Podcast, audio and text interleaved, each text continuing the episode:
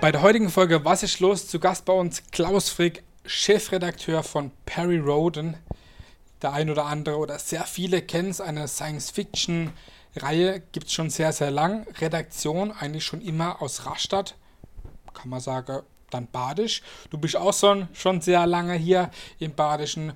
Kann man sagen, wohnhaft in Karlsruhe. Kommst zwar eigentlich aus dem Schwäbische, aber wie gefällt es dir hier in Baden? Also Hast eigentlich, dich- eigentlich super. Ich meine, man muss ja so sagen, wir sind seit 1974 sind wir ja badisch.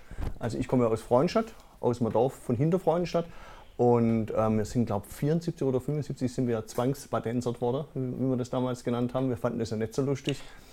Ähm, weil vorher, vorher gehörte ja der Landkreis zu Tübingen, zu Diebenge, was ja dann sprachlich auch schon eher gepasst hat. Und, und ich bin 92 hier runtergezogen, ähm, von Freudenstadt runter zuerst nach Bischweier ähm, weil ich hier in Rastatt halt den Arbeitsplatz gekriegt habe. Und dann war es mir dann doch zu ländlich in Bischweier und bin dann von Bischweier nach Karlsruhe gezogen, wo ich seitdem wohne und seitdem auch ein paar Mal umgezogen bin. Karlsruhe ist auch wirklich schön. Ich habe auch schon dort gewohnt. Kann man, kann man, kann man leben. Also ich finde Karlsruhe jetzt ohne Schmarrn finde ich super, weil ich bin halt mit dem Fahrradruckzug im Wald, in der Natur, ich kann jetzt Elsass und ich habe alles in Karlsruhe. Also jetzt, wenn die scheiß Corona-Zeit rum ist, habe habe haufenweise Restaurants, ich habe Kinos, ich habe Clubs, ich habe Konzerte, ich habe alles. Ja, das stimmt. Ich meine, ich habe dich eingeladen, weil Chefredakteur und selber auch äh, Autor von Büchern, Chefredakteur von Perry Roden, ich habe es eben schon angesprochen. Es gibt es jetzt auch schon sehr, sehr lange, aber erklär doch einfach mal für, für Leute, die Perry Roden nicht kennen oder für auch die, ich sage jetzt mal so, die, die jüngeren Leute, die jetzt äh, vielleicht das auch gar nicht so mehr kennen, diese, diese Publikation, weil es ja wirklich jede Woche da ein neues Heftel, kann man sagen, gibt. Erklär einfach mal ein bisschen in ein paar Sätze, was genau ist Perry Roden. Super, in ein paar Sätze. Nein, Ja, das das, aber kriege ich ja, hin. Also Perry Roden ist, ich spreche immer noch Deutsch aus, Perry Roden heißt es natürlich, weil das ist ein Perry Roden kann man auch sagen. Du. Ja, so, so sagen wir es halt. Aber eigentlich ist richtig ist Perry Roden, weil es ein amerikanischer Raumfahrer ist. Und man muss kurz den Hintergrund erzählen. Tatsächlich 1961 wurde die Serie entwickelt, damals übrigens noch in München, bevor das alles nach Rastatt gekommen ist, 74. Und, ähm, und die Serie erzählt im Prinzip die Geschichte der Menschheit in die ferne Zukunft. Es ist eine Science-Fiction-Geschichte und es geht damit los, dass die Menschen zum Mond fliegen. Major Perry Roden von der US Space Force und die treffen dort auf die Außerirdischen. Und mit Hilfe der Technik der Außerirdischen einigt Perry Rodan die Menschheit und danach beginnt halt die Menschheit gemeinsam und ohne lokale Händeleien zwischen Nationen, Völkern, Hautfarben, Religion, all diesem Schislameng, beginnt die Menschheit gemeinsam den Vorstoß ins All. Und das ist die Geschichte. Und seitdem erleben Perry Rodan und die Menschen ganz viele Abenteuer in den Tiefen des Weltraums. Und das Ganze ist eine Fortsetzungsgeschichte. Also wir sind mittlerweile dreieinhalbtausend Jahre Menschheitsgeschichte in die Zukunft erzählen wir mittlerweile. Schon richtig weit, ne? Bruder, ja klar. Und das Ganze ginge natürlich nicht, äh, wenn das einer schreiben würde. Das wird von Anfang an von mehreren Leuten geschrieben. Und äh, derzeit haben wir ein Autorenteam von elf Leuten, die die Serie schreiben.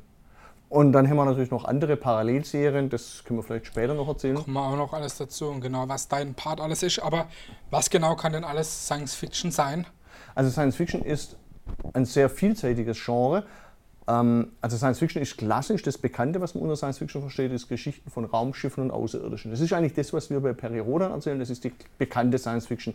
Aber Science Fiction kann ja auch sowas wie eine Zeitreisegeschichte sein. Science Fiction ist häufig eine Was-wäre-wenn-Geschichte, also wie wäre es, wenn die Welt so und so aussehe, wie wäre es, wenn keine Ahnung, wenn es Welten gäbe mit einer anderen Schwerkraft, wie wäre es, wenn es Welten gäbe mit drei Monden, wie würde sich das auswirken auf die Kultur, wie würden die Lebewesen aussehen. Also Science Fiction ist ein Spiel mit der Möglichkeit und deswegen kann ja Science Fiction tatsächlich auch in der Gegenwart spielen, indem ich halt mit der Möglichkeit in der Gegenwart spiele.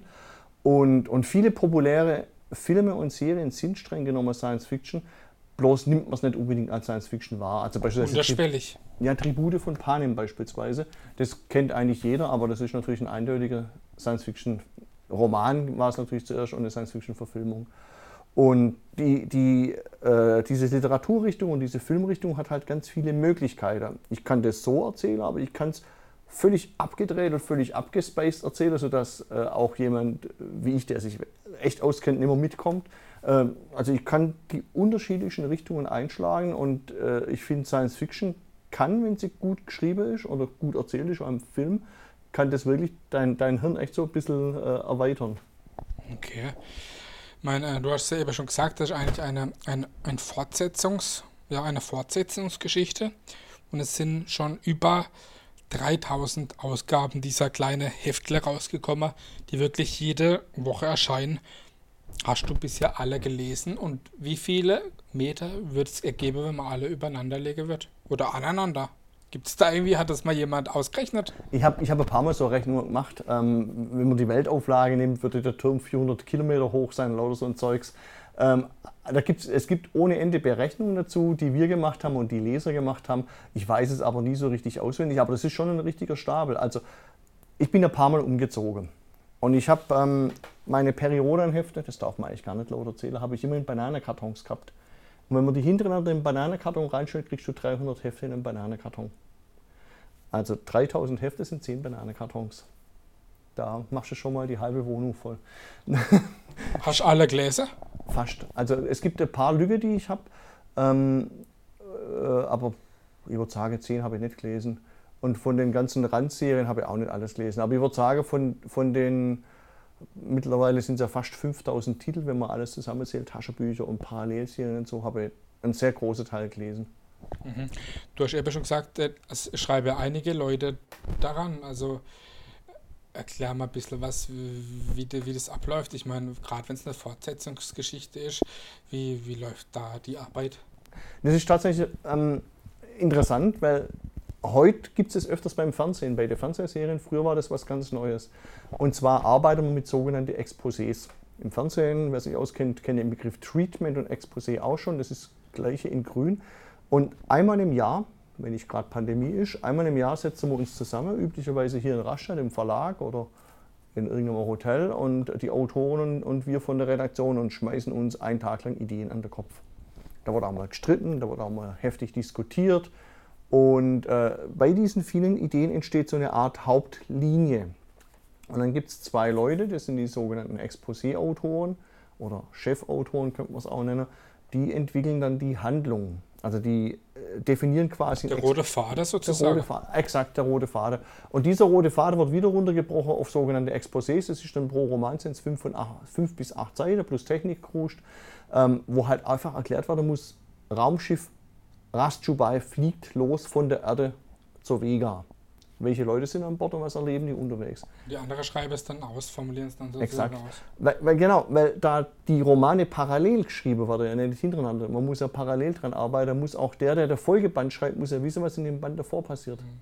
Das ist tatsächlich äh, relativ komplex. Also man macht heute viel natürlich mit Internet, mit, mit, mit, mit Blogs und was auch immer, es gibt Wikipedia. Aber das grundsätzliche Prinzip ist wie seit 1961, äh, dass man mit diesen Exposés arbeitet. Hm, interessant.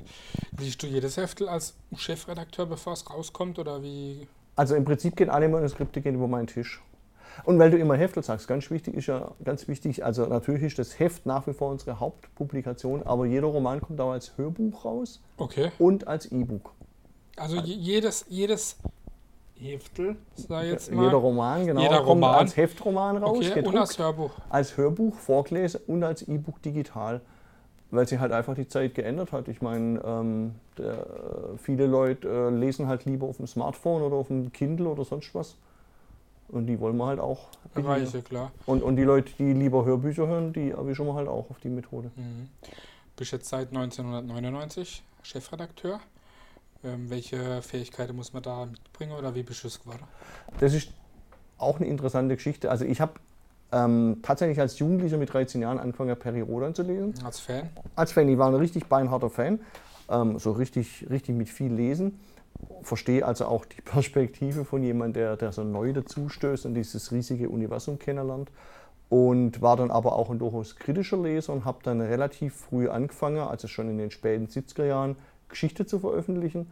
Und dadurch, äh, die Geschichte ist in den Verlagen veröffentlicht worden. Und, und ich habe dann sehr viel veröffentlicht, habe dann äh, ab 1983 in Freundschaft bei der Zeitung geschafft, neben der Schule, bei der Südwestpresse. Und dadurch kam eigentlich eins zum anderen. Und der Verlag kannte mich. Ich habe dann immer als freier Mitarbeiter für den Verlag schon gearbeitet, habe beispielsweise Western redigiert, also äh, Krimis, habe aber auch schon für Perioden Sachen gemacht. Und 1992 ist mein damaliger Chefredakteur im Verlag die Karriere leider hochgestolpert und dann wurde der Platz frei und dann haben sie mich gefragt, ob ich den Job machen möchte. Und was muss man können? Man muss natürlich redaktionelle Erfahrung haben, man sollte die Serie kennen, man, man sollte, glaube ich, auch schon wissen, wie man so eine Redaktion steuert. Äh, man sollte schon ein gewisses Stilempfinden haben. Ist ja anders wie bei einer Tageszeitung, Chefredakteur. Da geht es ja um ganz andere Themen. Genau, das ist komplett anders. Oder bei, bei einer Zeitschrift, bei einer, bei einer Fernsehzeitschrift oder bei einer Frauenzeitschrift oder bei einer Autozeitschrift ist alles komplett anders. Bei, bei uns, während wir ein Buchverlag hieße ich Cheflektor. Das ist mhm. rein, weil wir halt eine Zeitschrift sind, eigentlich vom, vom, vom, vom Grundsatz her. Und deswegen habe ich einen Redakteursvertrag, deswegen heißt es Chefredakteur. Ähm, das ist viel Management. Also ich schreibe auch viel, ich schreibe Werbetexte, äh, Informationstexte und so. Ich schreibe halt keine Romane. Ja. Aber im Prinzip ist ein Hauptjob bei mir ist eigentlich das Steuern und das Managen. Also die Romane selber schreiben natürlich die Autoren, nicht ich. Mhm, okay. Wie ist denn das? Ich meine, 3000 Publikationen der, äh, der klassischen Serie gibt es jetzt schon äh, wenn ich mich jetzt dafür interessiere und sage, okay, das ist was Cooles, ich möchte damit anfangen. Wann ist denn da der perfekte Zeitpunkt, damit einzusteigen? Gibt es da irgendwie einen Zeitpunkt, wo man sagt, okay, ich besorge mir ältere Hefte und äh, steige da ab Tag X ein oder ab dem aktuellsten oder irgendwie, wenn es in eine neue Welt geht oder wie, wie kann man das äh, jemandem empfehlen, wenn man sagt, okay, das, das ist cool, ich will damit anfangen? Gibt es da irgendwie ein bestimmter ja, Haupttrick. Der Haupttrick ist tatsächlich, man kann bei uns ein Infopaket anfordern, das kostet nichts. Okay. Also das äh, E-Mail an mich schicke, ich weiß nicht, ob ihr nachher meine E-Mail einblendet. Machen wir gleich hier unter. In ja. der Description, genau. Ähm, dann, dann schicke wir ein Infopaket raus. Also kein Paket, also ein QR mit ein bisschen Lesestoff drin. Aber grundsätzlich kann man eigentlich überall einsteigen. Die Hürde ist halt manchmal ein bisschen höher, wenn du in einem Roman einsteigst, der halt Mitte drin steckt im Geschehen, blickst erstmal nichts. Ja gut möglich, ich greife mal schön hier meinen Stapel, ist es bei so einer sogenannten Miniserie einzusteigen. Also eine Miniserie, in dem Fall sind zwölf abgeschlossene Hefte, die heißt Perry Rodan Vega oder Perry Roden Vega. Und so eine Miniserie sind halt zwölf Hefte, die sind in sich abgeschlossen, die da ist der Zugang halt leichter. Ja, klar. Und äh, wir haben dieses Jahr der Band 3 1100 veröffentlicht. Da war natürlich auch eine super Gelegenheit zum Einsteigen. Also diese Bände mit einer Doppelnull sind gut geeignet. Aber ganz ehrlich, man kann eigentlich immer einsteigen, muss ich halt mhm. halt ein bisschen reinbeißen. Klar. Ich sehe jetzt auch hier äh, Perroden äh, Neo. Ist das äh, wieder eine ganz andere Serie oder spielt die im, im gleiche, gleiche Ding wie die, wie die klassische Serie oder wie, wie, wie läuft das ab? Das ist auch da haben wir im Prinzip geklaut, äh, eine Idee von den Amerikanern. Die haben ja auch mehrfach Sachen wie Spider-Man und Batman neu verfilmt. Und dann haben wir gesagt, lass uns die Periodengeschichte nochmal neu erzählen. Das haben wir gemacht zum 50. Jubiläum. Aber, aber, gliedert sich an den klassischen Serie sozusagen an? Es, nee, am Anfang sind wir noch relativ nahe dran. Es beginnt mit der Mondlandung im Jahr 2036 halt, nicht 1971. Und danach geht es aber immer weiter weg. Also beispielsweise die heutigen Romane da fällt es dann schon schwer, Bezüge zum Original zu finden. Das ist schon schon, das sind zwei Serien, zwei getrennte mhm. Erzähluniversen. Okay, coole Sache auf jeden Fall. Ich meine, es gab ja auch schon ähm, Computerspiele oder auch äh, schon Kinofilme oder Kinofilme.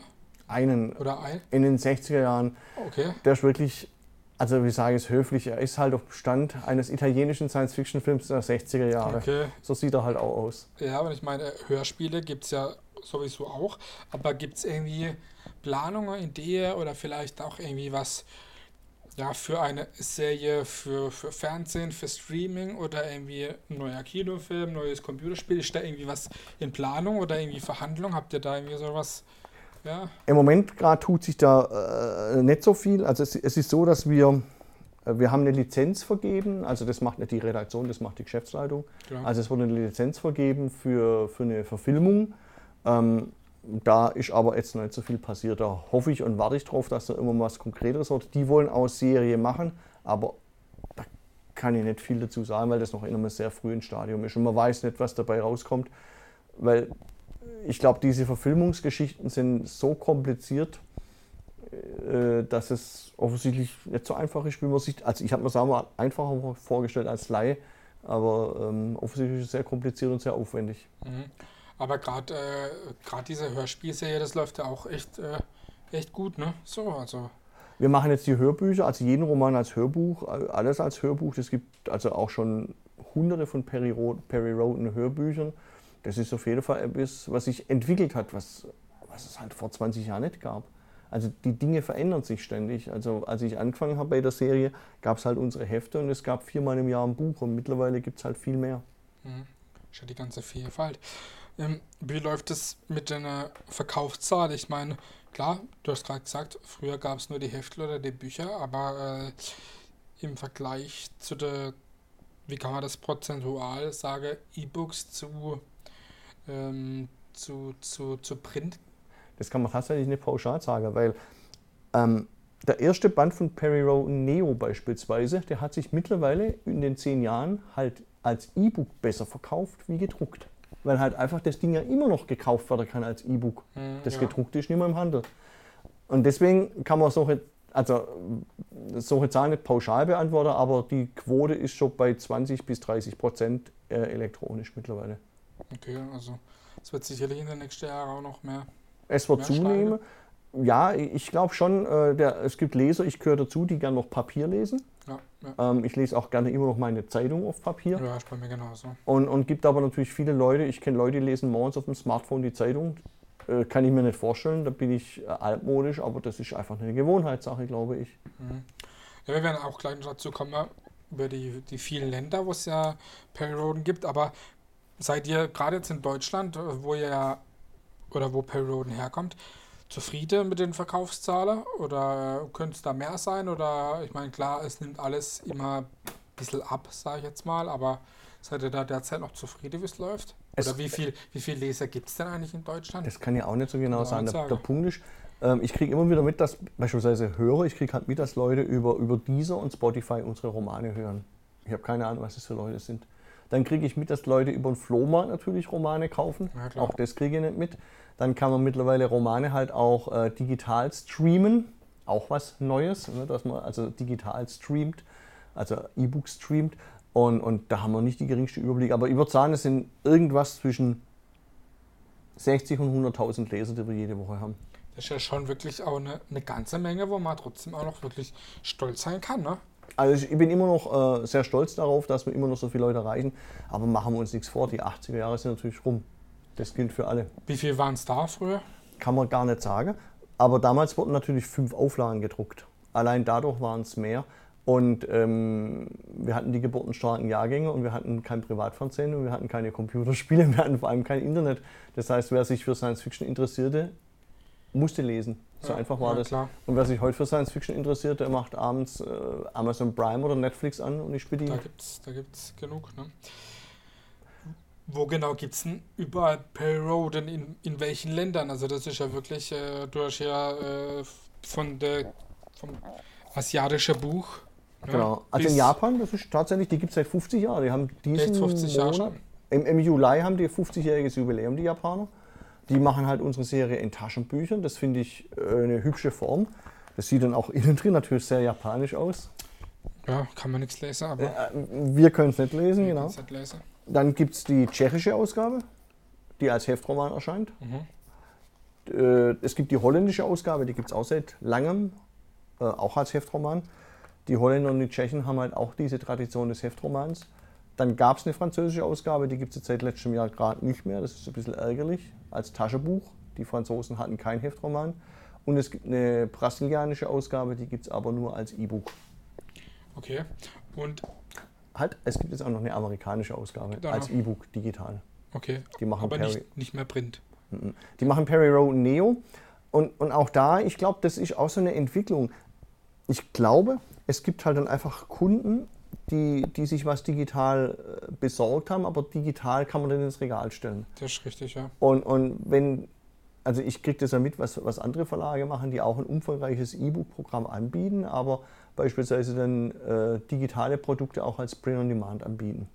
Sprich, äh, so wie Musik on Demand gibt es ja mittlerweile auch, dass man halt dann sagt, okay, ich möchte dieses, diesen Roman, den habe ich als E-Book gelesen, den möchte ich mir aber auch ins Regal stellen. Ja.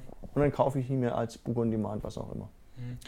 Ist das, wenn ich jetzt ähm, die Ausgabe in Deutschland lese und mich mit einem in Tschechien unterhalte, kann ich mit dem über das gleiche schwätzen? Ist das eine Übersetzung oder ist das äh, ein bisschen abgeändert?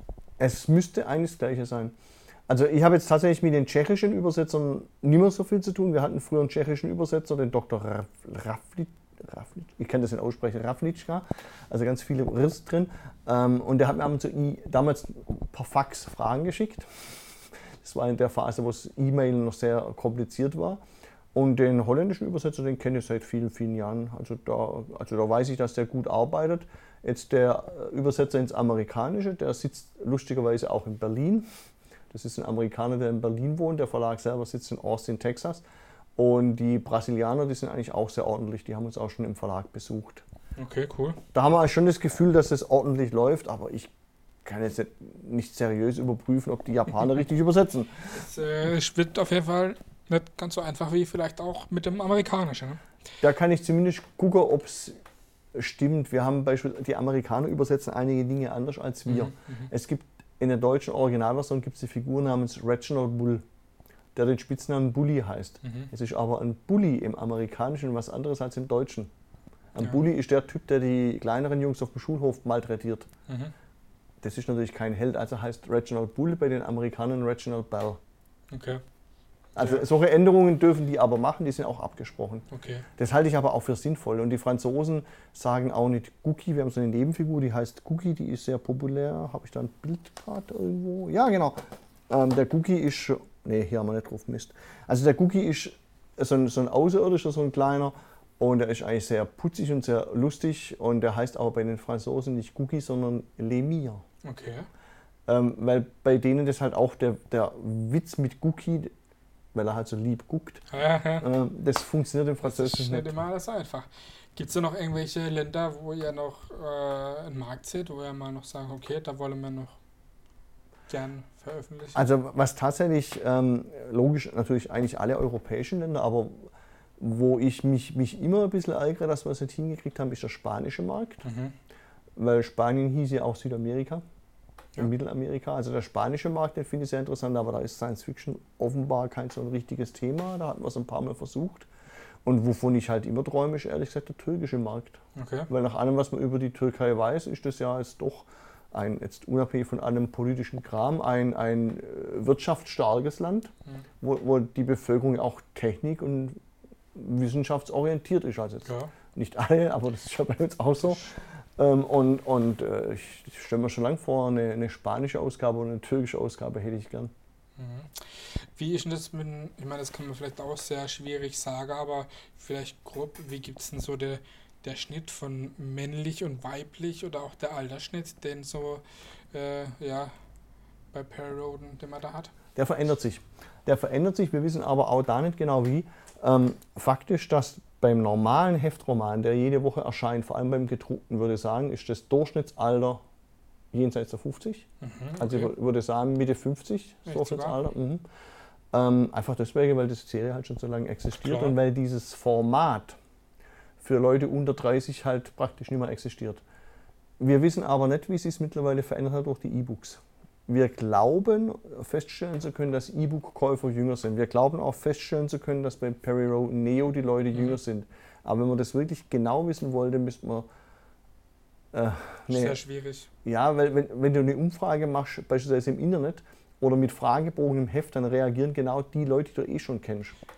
Du ja. erwischt nicht den Leser, der, der halt einfach auf gut Deutsch anonym bei Amazon oder das, sonst wo sein ja. Heft runterlädt. Ja, ja, das erwischt man nicht und man erwischt auch nicht den Kioskkäufer.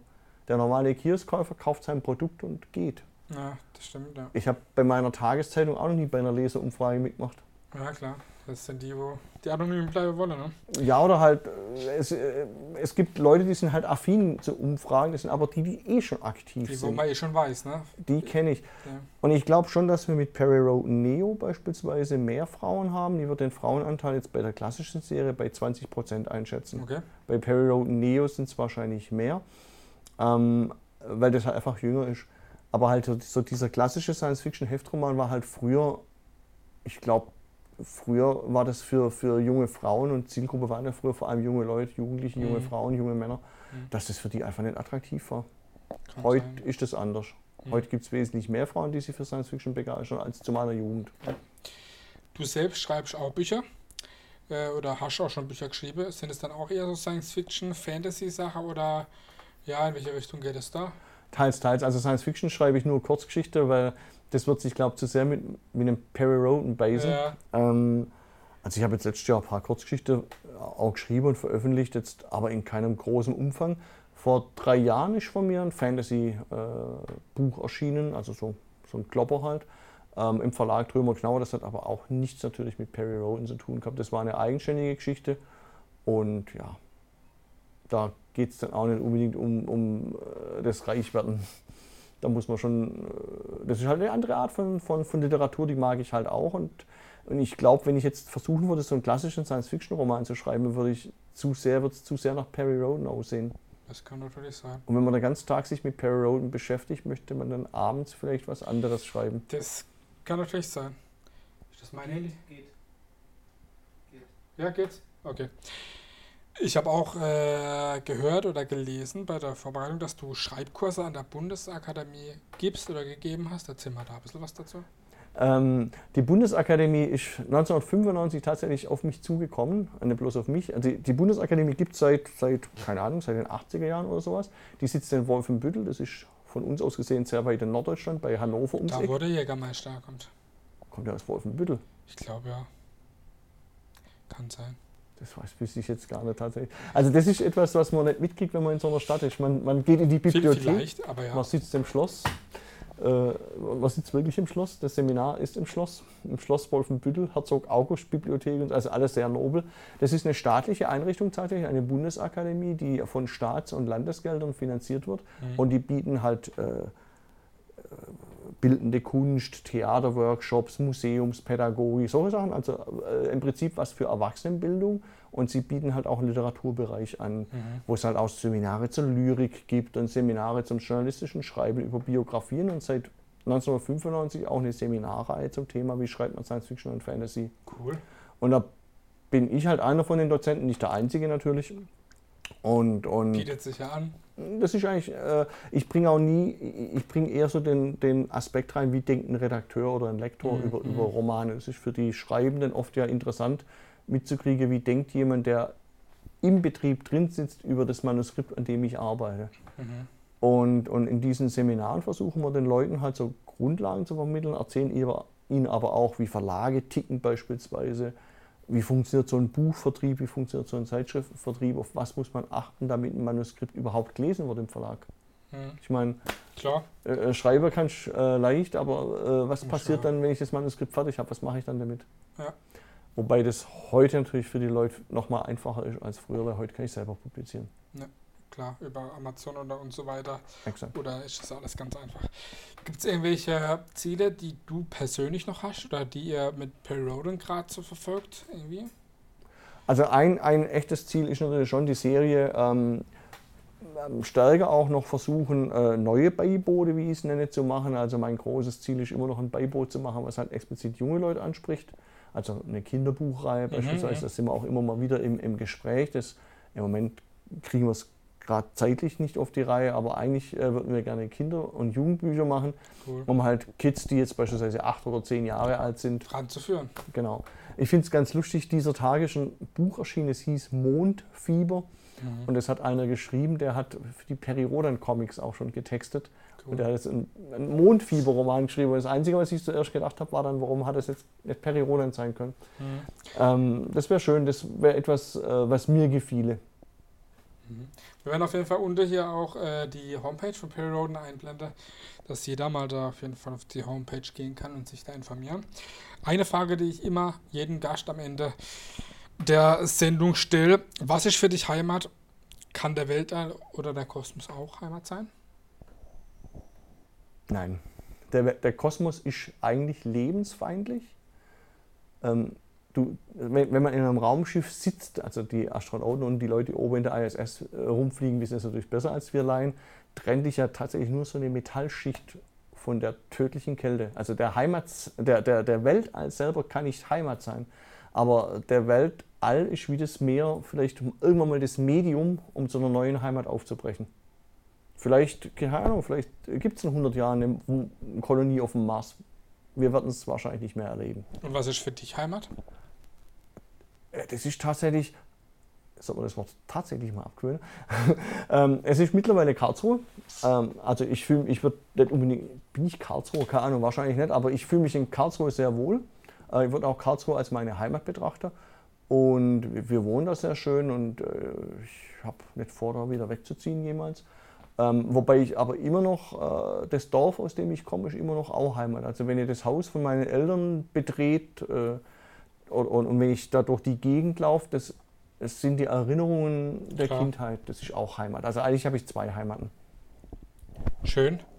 Das war Klaus Frick, Chefredakteur von Perry Roden. War wirklich sehr interessant. Ihr solltet euch auf jeden Fall alle mal darüber informieren.